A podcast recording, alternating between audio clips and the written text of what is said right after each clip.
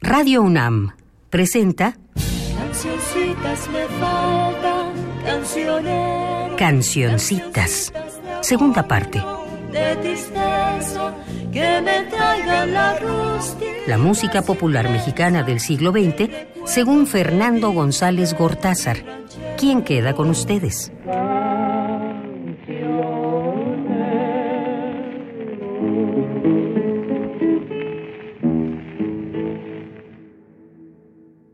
Hola, saludos a todas y a todos los que me acompañan en Cancioncitas 2. Estamos entrando al decimoquinto programa correspondiente a la terminación, a la segunda parte, digamos, de 1914 que quedó inconcluso. En este año, el compositor José de Jesús Martínez hace su afamado vals Tristes Jardines, Voy a contarles algo sobre el compositor, pues su muerte pinta, creo yo, muy bien la situación, las vicisitudes del momento. Nació en Guadalajara en 1888, donde se forma musicalmente. Viene a México, el gobierno porfiriano le concede una beca para estudiar en Europa se interesó en hacer una música por lo menos de títulos, entre comillas, nacionalistas. Algunos de ellos son Corazón Mexicano, La Rancherita, El verdadero jarabe tapatío, del cual ya hablaré, Bonitas Tapatías, pero también valses como el que acabo de citar.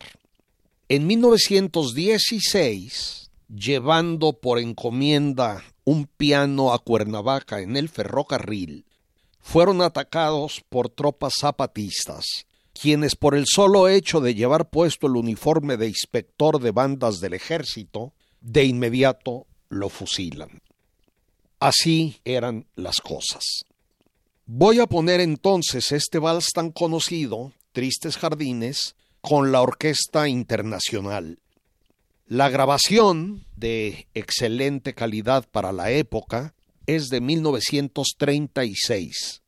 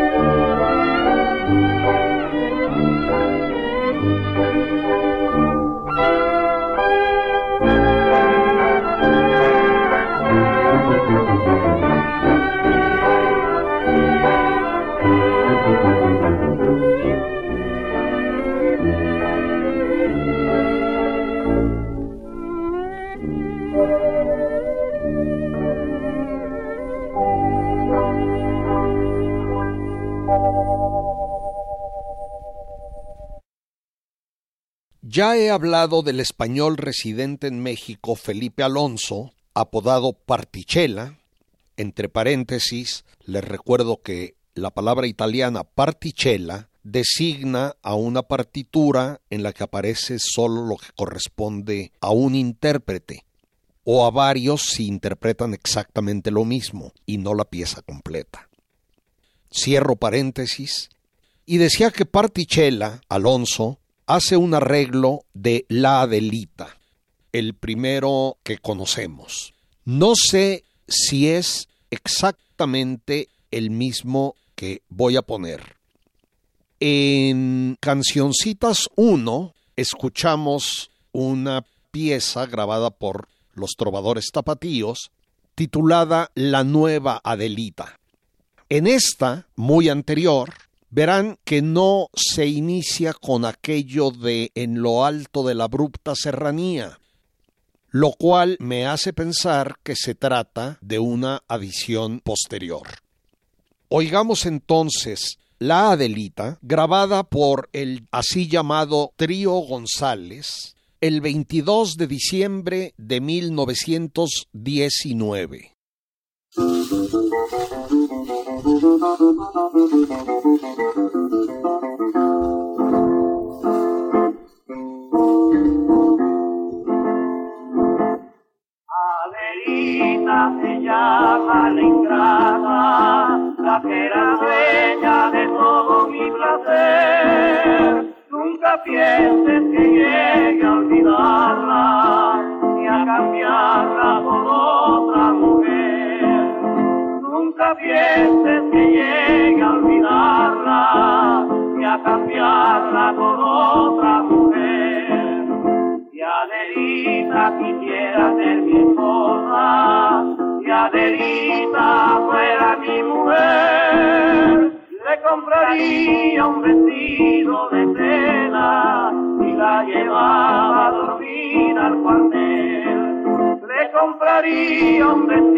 De y la llevaba a dormir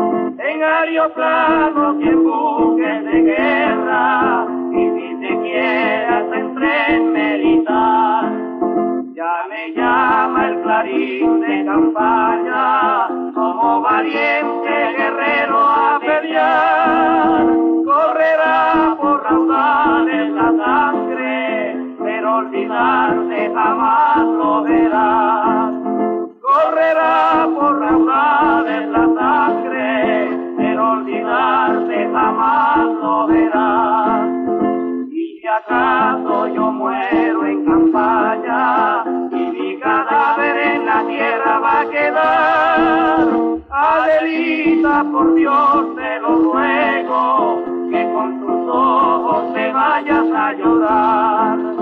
Adelita, por Dios te lo ruego, que con tus ojos me vayas a llorar.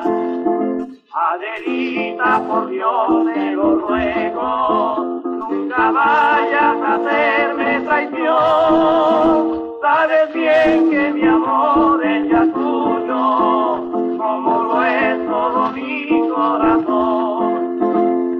bien que mi amor es tuyo, como lo es todo mi corazón. Quiero hacer un comentario.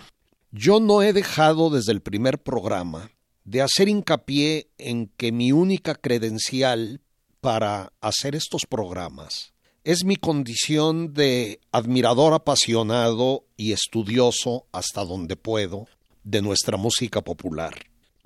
No soy un profesional de ella, en absoluto. No voy a archivos a buscar la fecha de nacimiento de un compositor, ni a las instituciones autorales a investigar cuándo se registró determinada pieza, ni salgo al campo, esto me encantaría, ni salgo al campo a hacer grabaciones. Lo que hago es recurrir a toda clase de fuentes de las académicas a las periodísticas y a la información oral, así como en ocasiones a mis propios recuerdos. Enseguida ordeno todo de acuerdo con mi criterio y divulgo aquí los hallazgos de otros. De ellos, de esos otros, es el mérito. Dicho esto, ¿qué hago cuando las fuentes difieren radicalmente? Esto sucede con enorme frecuencia y nos hemos dado cuenta. Pongo, por ejemplo, ahora una composición muy conocida, Jesucita en Chihuahua. De acuerdo con Gabriel Perellón en su Diccionario Enciclopédico de la Música en México, su autor es el mismo que el del Cielito Lindo, don Quirino Mendoza y Cortés, supuestamente en este año 1914. Eso lo convertiría en autor de dos verdaderos clásicos de nuestra música. En cambio, el Instituto del Estado de Nayarit afirma en un texto publicado en 1955 que en 1894 un tal Martín Robles Terríquez, muerto en el 37, compuso una pieza de nombre Virginia, la cual estrenó en Plan de Barrancas, Jalisco. Recordemos que en ese 1894 Nayarit no existía, era el séptimo cantón jalisciense. Y que a esa pieza, Virginia, Luego le fue atribuida otra autoría que no se precisa, cambiada de nombre a Jesucita en Chihuahua y convertida en una polca, digamos, revolucionaria. El estudioso Ricardo Lugo Viñas sugiere que esta pieza está hecha de retazos de múltiples sonecitos, himnos y otras melodías populares. Lo único cierto es que antes de 1917 Jesucita ya se oía y se bailaba. De nuevo advierto, mucho de lo que digo aquí es tan solo una aproximación a la verdad ante la falta de datos comprobables conocidos por mí. Oigamos entonces Jesucita en Chihuahua con un violín, un guitarrón y una vihuela muy buenos, los cuales estoy prácticamente seguro que son tocados por una sola y misma persona, llamada Taylor Fuentes y residente en Estados Unidos. No tengo mayor información.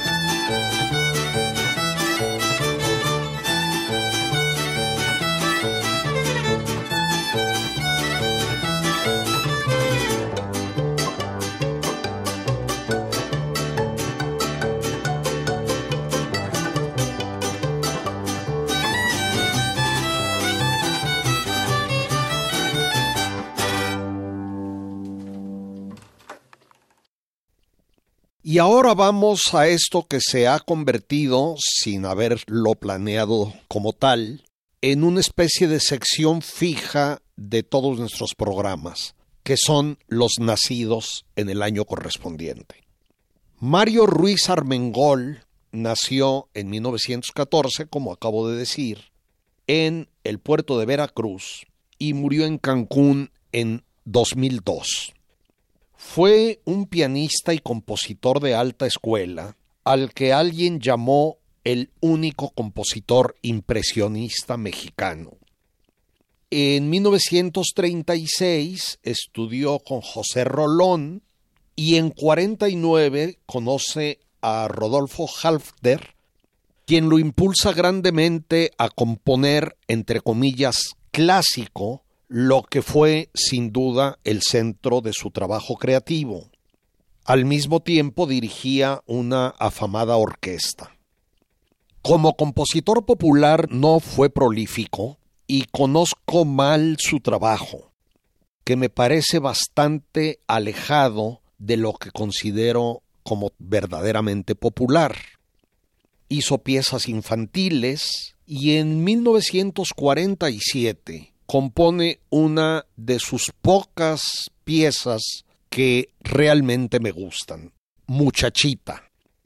La voy a poner con el estupendo estadounidense mexicano Andy Russell, cuyo verdadero nombre fue Andrés Rábago. Vamos pues con Muchachita.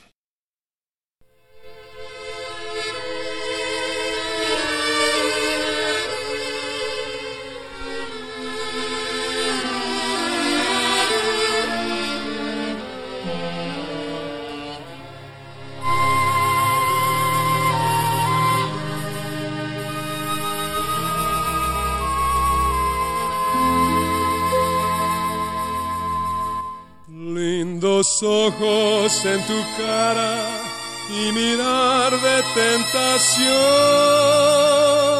reina mía, si me miras, se me sale el corazón.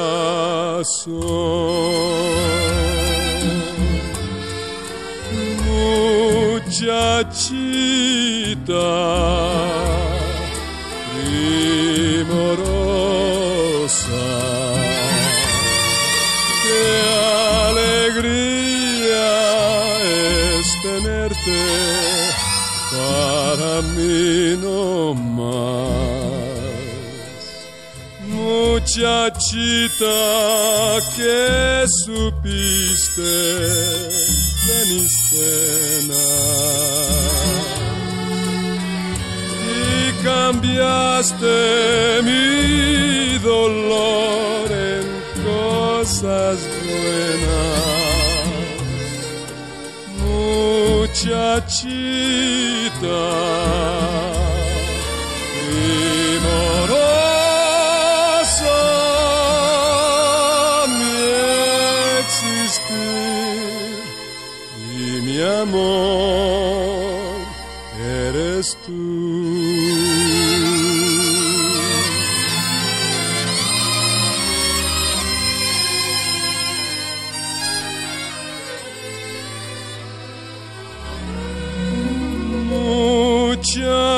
Muchachita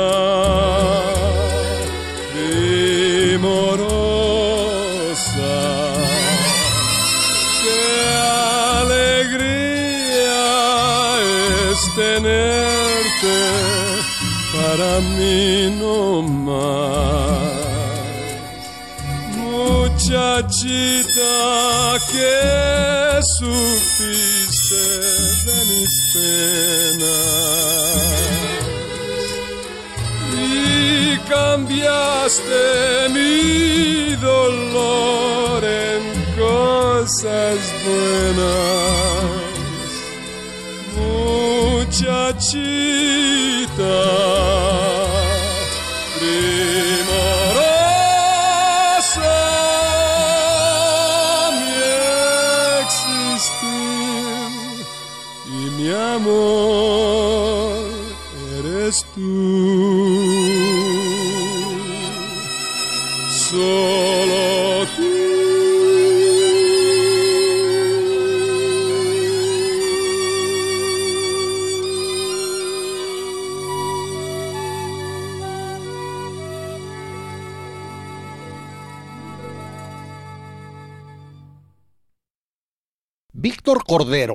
nació en este 14 en el barrio capitalino de Peralvillo y murió en 2008. Fue hermano del actor Joaquín Cordero y esposo de Margarita Padilla, primera voz del gran dueto de las hermanas Padilla. En una especie de autobiografía mínima, él mismo se encargó de describir sus aventuras en la revolución siendo todavía niño. Vayan ustedes a saber qué hay de cierto en ellas. Compuso muchísimo y en géneros muy diversos, pero su especialidad fueron los corridos, de los que decía haber compuesto más de 700.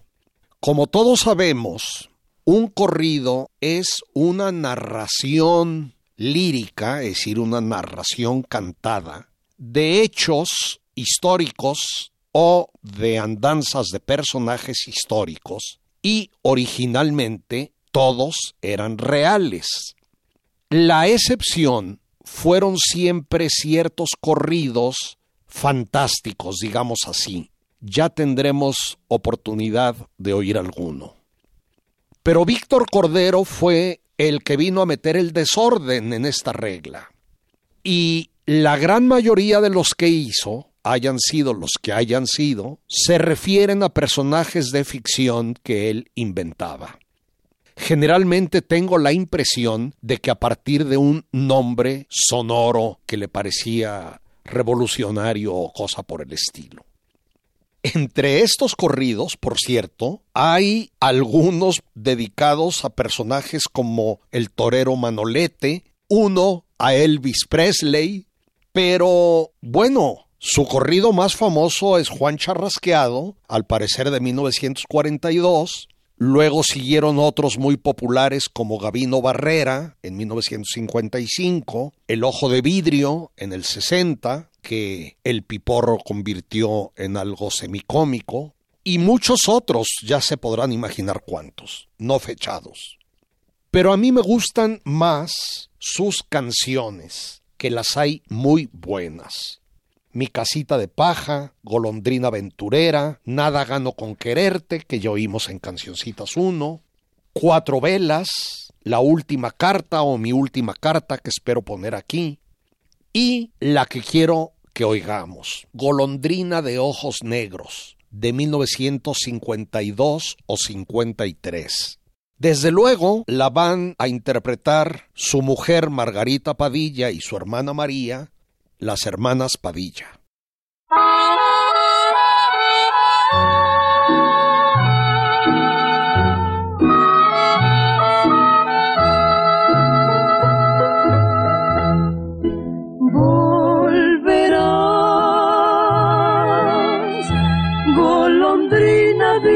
Negros que te vas cruzando el mar.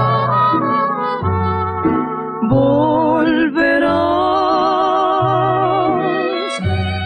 porque sabes que te quiero y jamás te de olvidar. Al llegar a otras playas muy lejanas de mi amor recordarás. Y verás la esmeralda sus aguas en tus alas salpicar. Volverá, volverá a buscar calor del nido que dejaste en el olvido. Sé muy bien que volverá.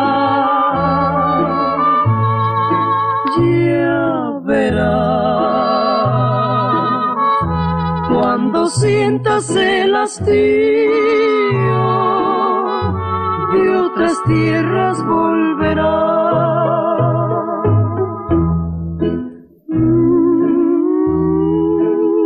Volverás, golondrina de ojos negros que te vas cruzando el mar.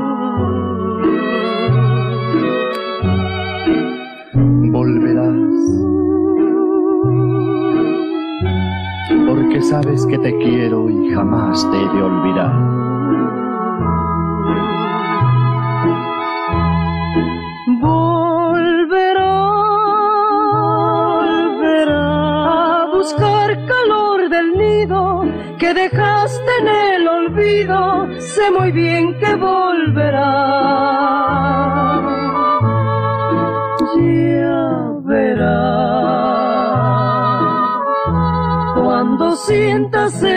De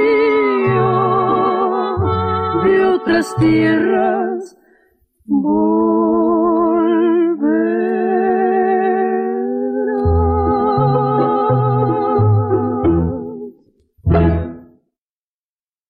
Las hermanas Padilla grabaron Golondrina de Ojos Negros en varias ocasiones y creo que la que acabamos de oír es la primera. Sigo adelante. Guadalupe La Chinaca se llamó artísticamente quien tenía el complicado nombre de Blanca Mafalda Reducindo Moreto, nacida en Torreón y muerta en la Ciudad de México en 1976. Su apelativo fue sacado del poema de Amado Nervo llamado Mexicanas y que generalmente se conoce precisamente como Guadalupe la Chinaca. Fue un poema, por cierto, que yo memoricé en la secundaria. Se inició con su voz pequeña y dulce muy temprano en la radio, en la XEFO, en 1932. Luego pasó a la XCW con el sobrenombre de María Luisa Maris y después cantó tangos y era anunciada como Blanca Reducindo la chica pampera, acompañada al piano por don Manuel Esperón. La chica pampera se retiró de esa música ante la competencia de Emilio Tuero, el rey del tango en México, quien era su pareja en la vida real. Y finalmente da un giro hacia la música ranchera con este nombre que le puso el bate don Ricardo López Méndez. El trío Tariacuri la acompañó por años y luego el resto de su vida el mariachi Marmolejo. Supongo que el de José Marmolejo, no el de Cirilo. Voy a poner un dueto de ella con Pepe Guizar. Pepe Guizar cantaba horrible, y le gustaba hacer duetos y a veces hasta coros para ocultar sus fallas. Pero en Tamaulipeco suenan bien, sobre todo suena bien ella. Así que aquí viene Tamaulipeco de Pepe Guizar, interpretado por él mismo y por nuestra Guadalupe la Chinaca.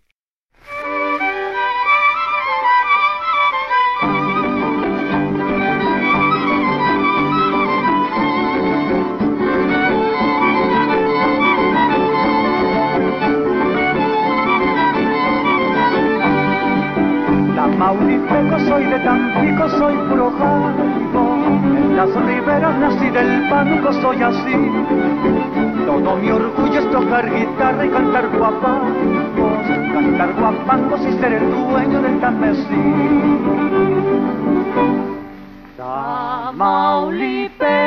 soy de Tampico, soy puro Ciudad Victoria ay, ay, ay, ay, es mi capital. Ay, ay, ay, ay, ay. Con sus campanas ay, ay, ay, ay, catedral. Ay, ay, ay, ay, ay. Quedan las horas con gravedad. Y cuando suenan a y hacen rezar. Ay, ay, ay,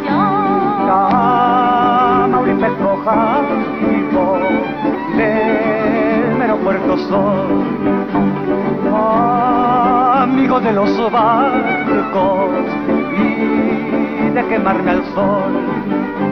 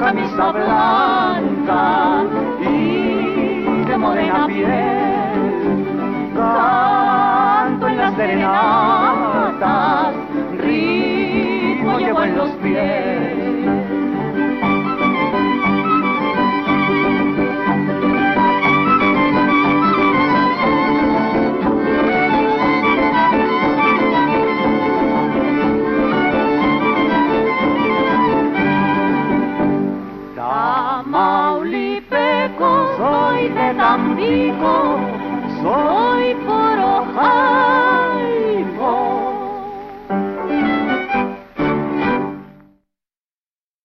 También de 1914 es Antonio Badú, cuyo verdadero nombre era Antonio Namnun Najes, de familia libanesa. Nació en Real del Monte Hidalgo y murió en la Ciudad de México en 1993. Se dice que tomó el apellido supuesto Badú porque su madre lo llamaba Badue, que significa beduino en árabe. No sé si es verdad. Al decidirse a probar suerte en la Ciudad de México, en el barrio de la Merced, se hace amigo de Mauricio Garcés, también libanés de origen, de Jacobo Zabludovsky, de Ramón Armengod y de otros que vivían por allí. Armengod lo lleva con Gabriel Ruiz y al parecer Víctor Manuel Mendoza lo introduce al cine. En 1932 se inició en la radiodifusora XEFO y en 35 entró al elenco de La Hora Azul de la XW, donde Pedro de Lille, locutor famoso que se dedicaba a dar apodo a medio mundo, le llama el emir de la canción. Bastante ridículo. Trabajó en unas 30 películas a partir de 1938 y fue muy popular en ambas facetas, la de actor y la de cantante. Era alguien que caía bien, por lo menos a mí, y tenía una voz agradable, pequeñita, de tonos bajos. Se retiró de toda actividad en 1985. Fue esposo de la muy bella tapatía Esther Fernández, estrella del primer allá en el Rancho Grande. Muy poco antes de morir, en 1993, publicó sus memorias llamadas Sortilegio de Vivir, título inspirado en Sortilegio de Mujer de Luis Arcaraz, canción que me gusta mucho y acerca de la cual quiero hacer un comentario algo curioso. El gran Luis Barragán recibió en 1980 el premio Pritzker de Arquitectura, máximo galardón mundial en su campo. Al no poder asistir a la entrega por encontrarse enfermo, su amigo el historiador Edmundo O'Gorman leyó su discurso, en cuya redacción por cierto había colaborado.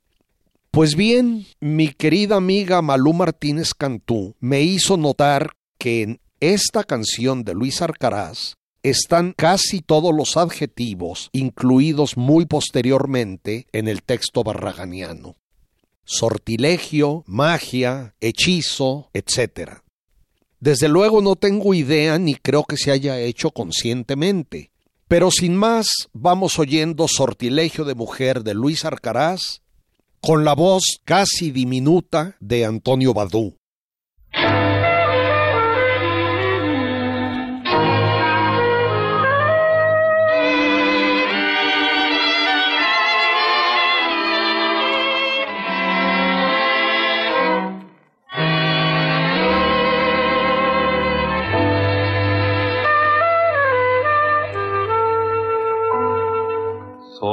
Sortilegio de mujer, magia negra en tu mirar, un hechizo has de tener para embrujar. Magia roja debe haber en tus labios de listón que al besar saben prender mi corazón. Sortilegio de un amor que se muere al comenzar. En mi vida fuiste tú, misterio al amar. Cuando menos lo pensé, el encanto se rompió y el castillo que formé se.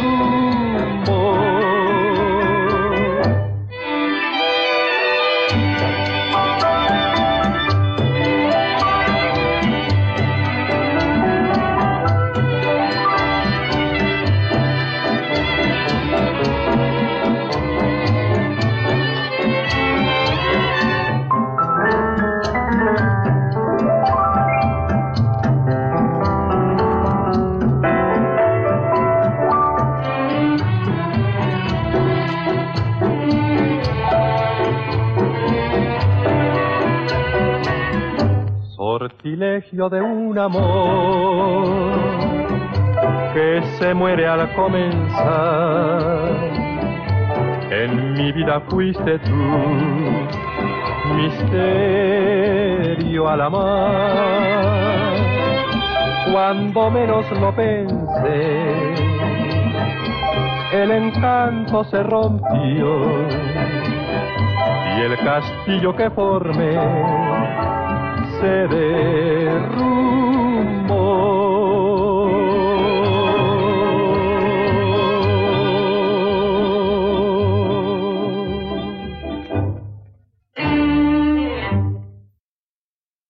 Nicandro Castillo Gómez nació en Xochitiapan, en la Huasteca hidalguense, región de habla predominantemente náhuatl formado como maestro normalista, viaja a la capital para probar suerte en 1933. Su hermano Roque formaba parte de los Chinacos, grupo guapanguero dirigido por Pedro Galindo y en el que participaba también el viejo Elpidio, Elpidio Ramírez, de quienes ya hablé aquí. Nicandro se le suma en 1935 y empieza a componer por 1938. El grupo se disuelve y los dos hermanos crean un nuevo conjunto, Los Plateados, que interpreta principalmente obras de Nicandro, hasta que en 1949 decide retirarse del ambiente artístico y regresa a su pueblo del que llegó a ser alcalde. Vuelve a la Ciudad de México tardíamente en el 58 y graba con el Mariachi Vargas.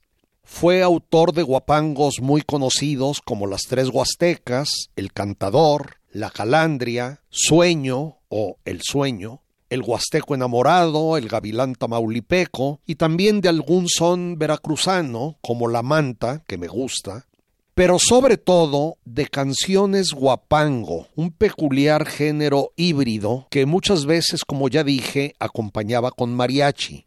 Eso es una heterodoxia en lo que se refiere a la música huasteca y no termina de gustarme. Pero el grueso de su producción conserva un alto nivel. Voy a poner la tuxpeña o la tuxpeñita, que también se le llama, que me parece una pieza inspirada y bien lograda con él mismo y su grupo. Aquí viene.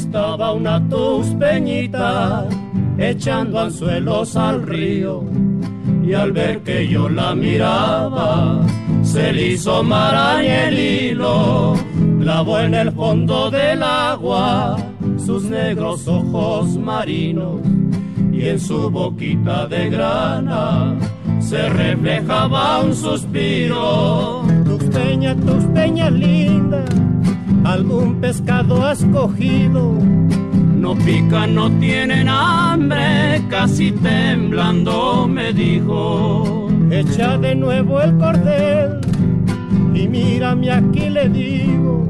Pescarás mi corazón de tus miradas cautivo.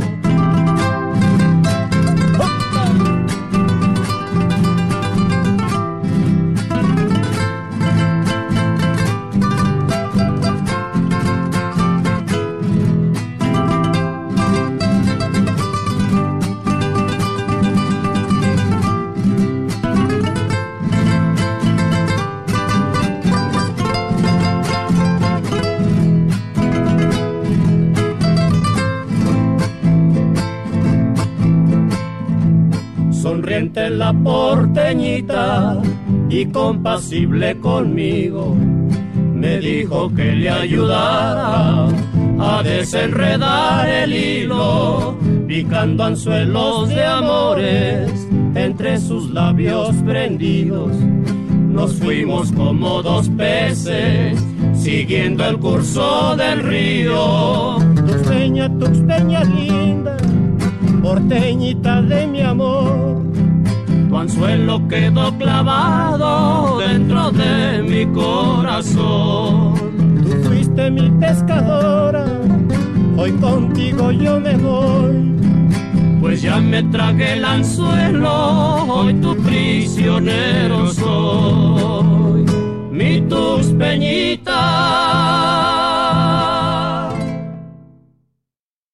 Lo más probable es que en este 1914 haya nacido Lupita Palomera, aunque también se maneja 1916. Lo hizo en Guadalajara y murió en la Ciudad de México en 2009.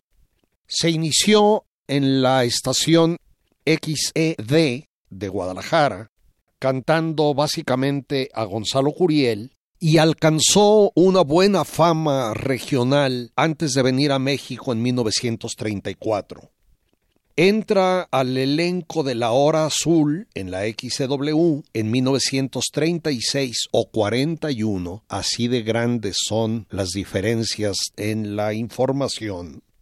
Se casa con el también cantante Fernando Fernández, siendo ambos popularísimos. Su boda, por cierto, se transmitió por primera vez en la historia de México por radio Tenía una voz dulce, melodiosa, de no grandes alcances y sin un estilo que la distinguiera, digamos. Pero es alguien que siempre gusta, por lo menos a mí. Ya la escuchamos con los hermanos Huesca interpretando Nunca, nunca, nunca. Era además, si no bonita, por lo menos muy agradable físicamente. Su especialidad era interpretar boleros, aunque incursionaba en otros géneros, inclusive en las canciones rancheras, a veces en dueto con su marido, Fernando Fernández, y lo hacían muy bien. Voy a poner ahora un vals o un bolero balseado de Alfredo Núñez de Borbón, compuesto en 1939. Tiempo aquel.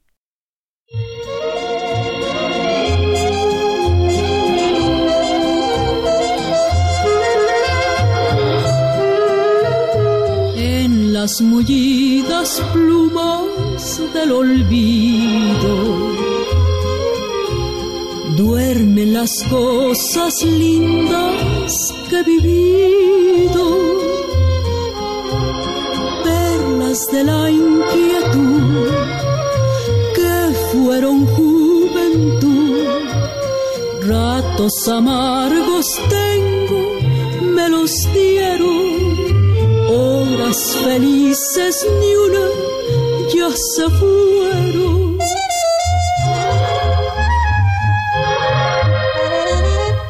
Tiempo aquel que se fue sin sentir por culpa mía, por poderlo vivir otra vez, yo quedaría. Tengo que ahogar mi llanto con el recuerdo. Solo quedó un eco triunfal de beso. El poder recordar un amor es nueva vida. Porque vuelve a nacer la ilusión muerta y perdida se fue, vendrá otro querer a mi alma. Pero aquel que se fue ya no volverá jamás.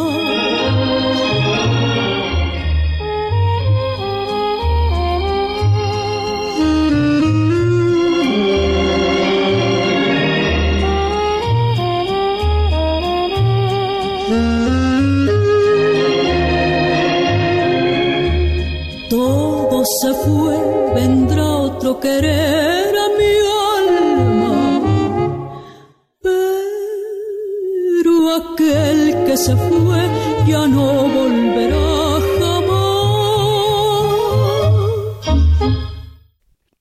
Quiero poner algo más de la Revolución Mexicana. No se piense que solo se componían corridos a los grandes líderes, a los héroes populares.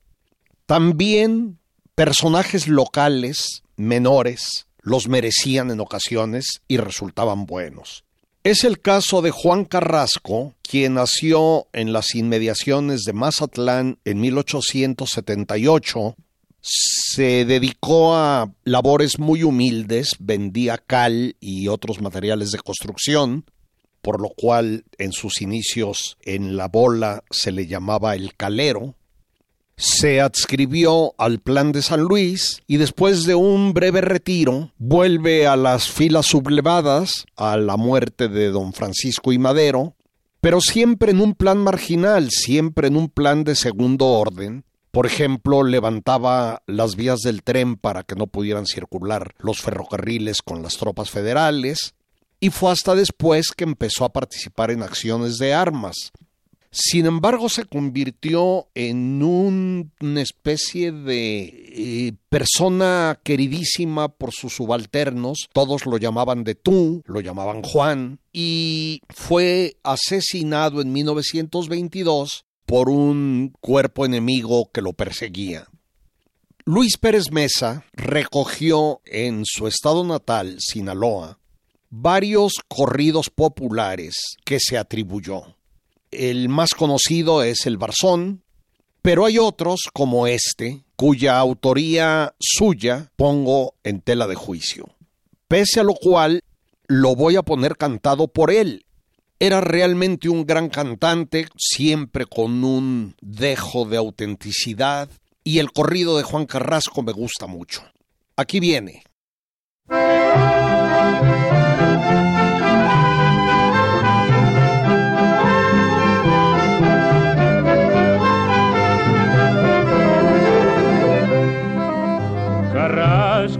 Quedó sentido por la muerte de Madero, por eso se levantó con la gente del potrero.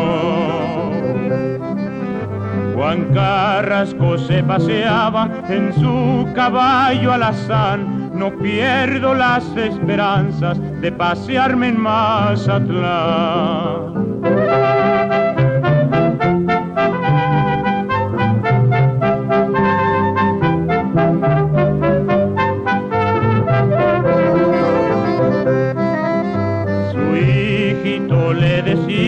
Padre mío, no te metas, ahí vienen los federales por el río de Acaponeta. Juan Carrasco ambicionaba la libertad de su pueblo y le gritaba a su gente, si no lo cumplo me cuelgo.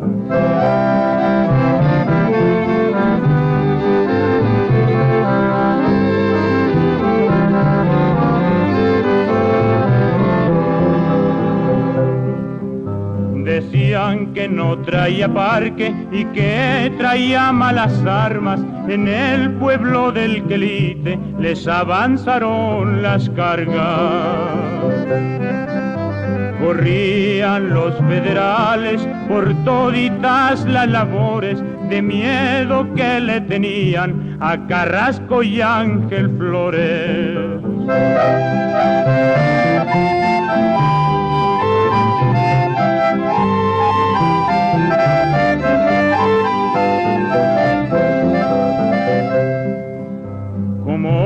Que quiere hacer aire, como que quiere llover, el que no quiera Carrasco, algo le va a suceder.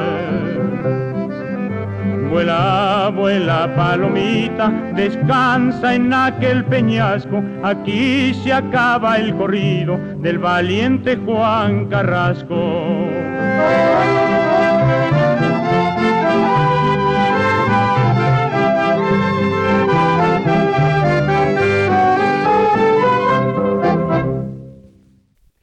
En partes de los estados de Guerrero y Morelos, también en otros sitios, se llama corridos a piezas que no son narrativas y que por lo tanto dudosamente pueden adscribirse a ese género.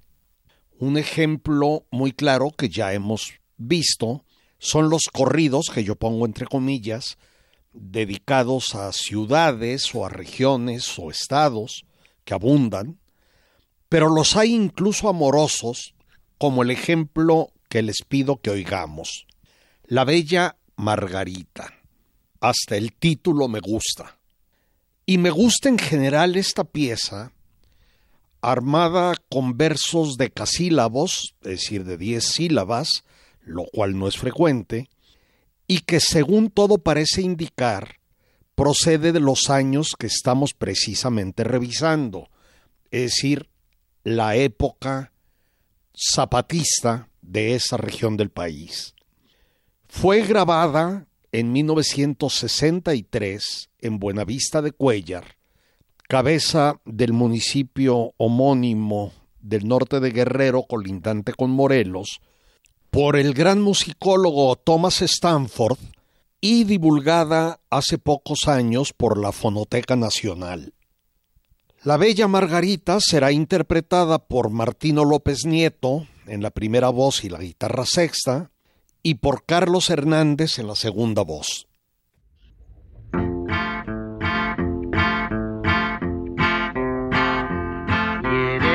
bella Margarita y te sin comparación. De flores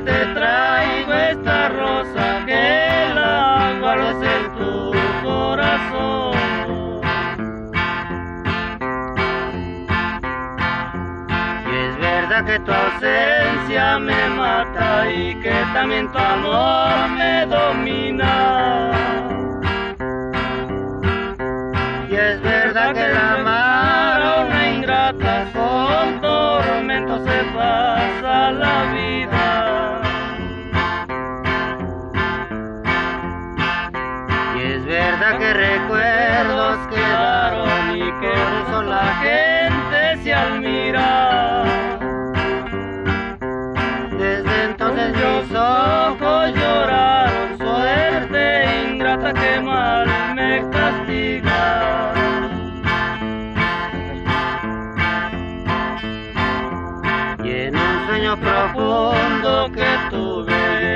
Joven me reveló.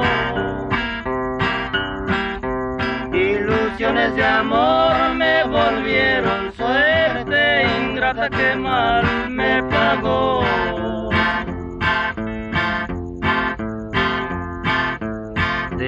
punto en que te conocí, desde entonces yo vivo pensando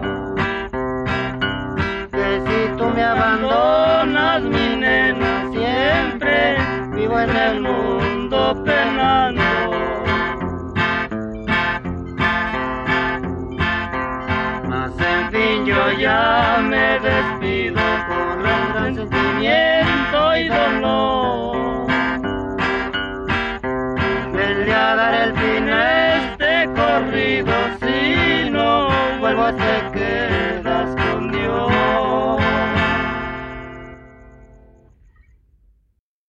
Saúl Martínez, apodado el trovador del recuerdo por el mismo Pedro de Lille, que ya dije que se dedicaba a bautizar a medio mundo, nació en Juchitán de Zaragoza en este año y murió en Oaxaca en 1969. No voy a decir más de él en este momento ni a poner algo suyo, lo haré en el año correspondiente y con esto doy una doble despedida. Digo adiós al año 1914 y digo adiós al programa número 15. Gracias, hasta la próxima. Así es como llegó a ustedes un programa de la serie Cancioncitas, segunda parte. Selección musical y conducción de Fernando González Gortázar. Realización y montaje Omar Tercero. Cancioncitas fue una producción de Radio UNAM.